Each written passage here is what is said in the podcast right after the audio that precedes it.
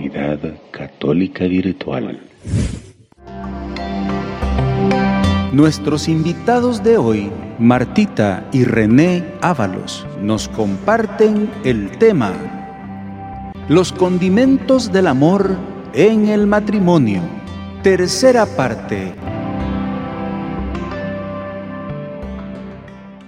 En la primera carta de Corintios nos habla en el capítulo 13 cómo es el amor. Y dice, el amor es paciente, es servicial, no es envidioso, no busca aparentar, no es orgulloso, ni actúa con bajeza, no busca su interés, no se irrita, sino que deja atrás las ofensas y las perdona.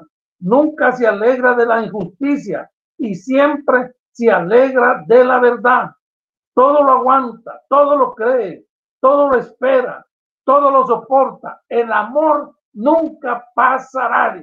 O sea que el amor que nos tenemos como pareja nunca va a pasar. Y por eso San Pablo dice, tengan un mismo amor y habla de paciencia. Miren, hermanitos, yo soy impaciente.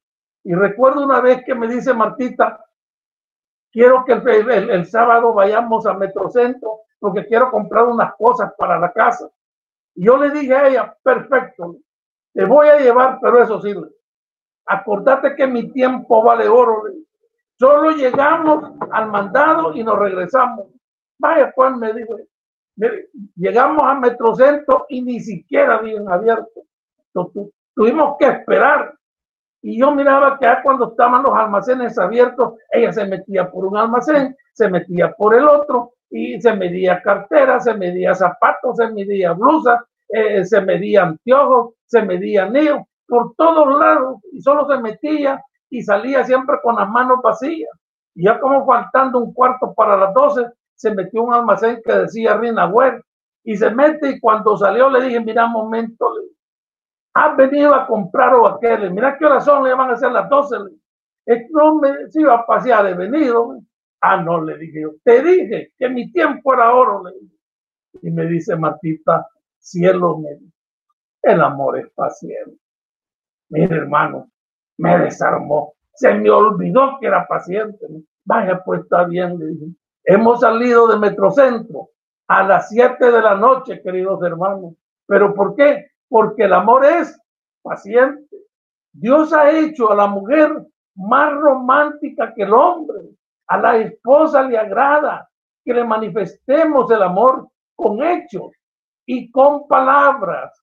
A las esposas les gusta sentirse amadas, ¿verdad? Que le digamos palabras tiernas, que las abracemos, que las besemos. ¿Se acuerdan cuando éramos novios aquellos besos que nos dábamos? llenos de pasión, llenos de fuego, llenos de, locura. Y si, y si eran besos que nos dábamos y quedábamos pero felices. Yo recuerdo cuando éramos novios, si yo estaba chupando un dulce, besaba a Martita, le pasaba el dulce, ella lo chupaba, después me daba otro beso y me pasaba el dulce, y ese dulce se iba deshaciendo entre beso y beso. Yo sé que ahora a la edad que tenemos mucho, no nos vamos a pasar el dulce. Posiblemente tal vez nos pasemos las placas dentales, pero ese es el amor, hermano.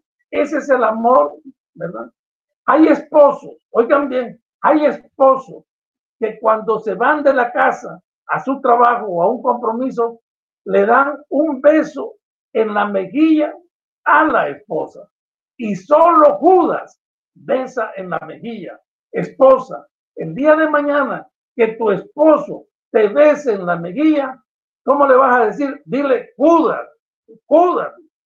A nuestras esposas les agrada que le digamos, te amo, te quiero, sin ti no puedo vivir, tú eres la razón de mi existir. Cuando tú no estás a mi lado, siento un vacío en mi corazón.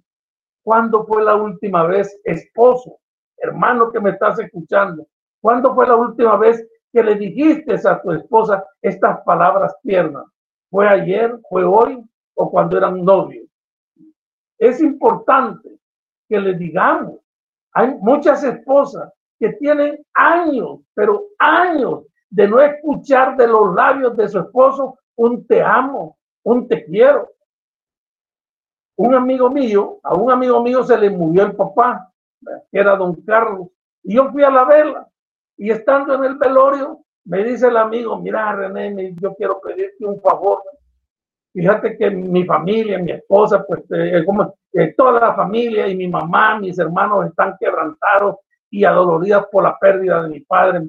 Yo quisiera ver si mañana, en, antes de que lo metan y lo entierren, eh, tal vez tú nos puedes dar unas palabras de fortaleza y de fe para toda la familia, así como no. ¿Y cómo se llamaba tu papá? Carlos, igual que yo. Ay, ¿qué edad tenía? Mira, acaba de cumplir 90 años. Ay, tu mamá le lleva un año menos. Ah, pero, pero, pero qué bueno, yo voy a estar mañana en el cementerio. Y así fue el día siguiente, ya estaba en el cementerio y cuando ya lo iban a introducir al hoyo, entonces yo, momento, les dije, antes de que enterremos a don, a don Carlos, quiero decirles una cosa. Don Carlos en vida fue un hombre sincero, fue un hombre fiel, fue un hombre que se, dio la vida por su esposa, dio la vida por sus hijos, fue un modelo de hombre, fue un modelo de padre, fue un modelo de esposo. Yo realmente nunca conocí a don Carlos, ni sabía quién era, pero a mí me dijeron que fuera a hablar. Y al final le dije, bueno, le dije, si alguien quiere decir unas palabras a don Carlos, hoy es el momento. Y entonces se paró la esposa. Y cuando se paró la esposa, le dijo, Carlos, yo a usted en vida nunca le dije que lo quería, pero hoy que está muerto, quiero decirle que lo quiero. Yo me pregunté, ¿sirven esas palabras a un cadáver? En vida, hermano, en vida. Tú que me estás escuchando, dile a tu, dile a tu esposa, te amo, te quiero. Comunidad Católica Virtual. Beato Carlo Acutis ruega por nosotros.